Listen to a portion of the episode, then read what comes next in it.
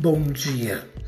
Num relacionamento a dois, devemos ser como crianças, sermos autênticos, mas também não guardar mágoas nem rancor. Procurar a simplicidade que Jesus nos ensinou, como ele era e como ele é. Então, devemos buscar de Deus isso para a nossa vida, num relacionamento a dois.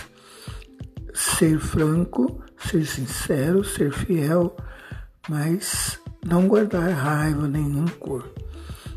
Estar tá sempre disposto a perdoar e voltar novamente, começar do zero. Deus abençoe seu relacionamento em nome do Senhor Jesus.